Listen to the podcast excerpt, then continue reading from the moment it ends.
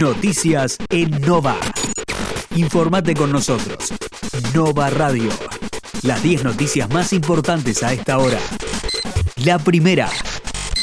Murieron 638 personas y 28.175 fueron reportados con coronavirus en las últimas 24 horas. El Ministerio de Salud indicó que son 7.325 los internados en unidades de terapia intensiva, con un porcentaje de ocupación de camas de adulto del 77.4% en el país y del 76.9% en el AMBA. La segunda. Agregaron la rinitis y la congestión nasal como síntomas sospechosos de coronavirus.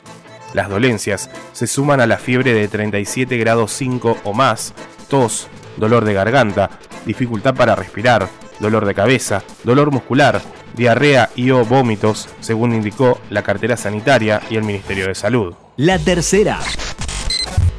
Vence hoy la inscripción al repro para empresas y personas. Así lo informó la jefatura de gabinete que recordó que con estos fondos fueron asistidas 19.917 empresas a través del pago de parte de los salarios a un universo de 544.210 trabajadores en todo el país. La cuarta.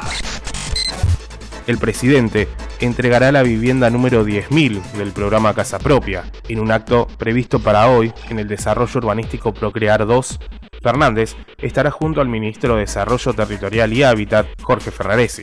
La quinta. Más de la mitad de los hospitales tiene una ocupación mayor al 90% en terapia intensiva. Así lo determinó un sondeo de la SATI, Sociedad Argentina de Terapia Intensiva, que también determinó que el promedio de edad de los pacientes COVID es de 53 años. La sexta. Fernández recibió a la DAIA, y planteó que el voto de la ONU está en sintonía con el informe Bachelet. El presidente planteó que al votar en el Consejo de Derechos Humanos de la ONU a favor de una investigación sobre posibles abusos en los derechos humanos en Israel y los territorios palestinos, el país atendió el informe Bachelet. La séptima.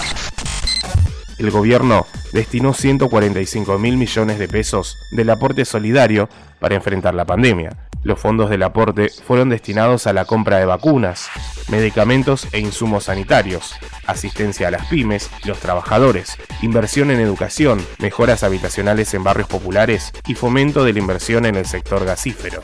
La novena.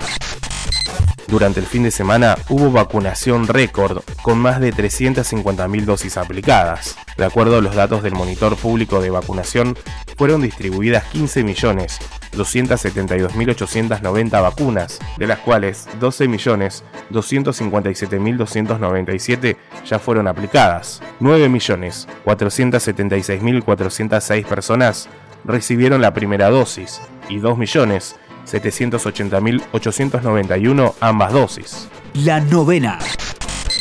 Inglaterra. Casi un millón de inquilinos podrían ser desalojados cuando termine la cuarentena. Según la Fundación Joseph Rowntree, aproximadamente 400.000 inquilinos ya han recibido avisos de desalojo, mientras que otras 450.000 familias están en mora con el pago del alquiler.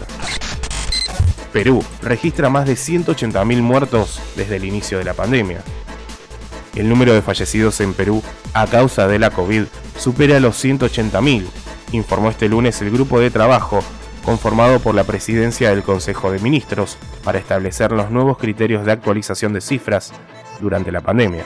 La décima. Martes inestable y con una máxima de 18 grados en la región.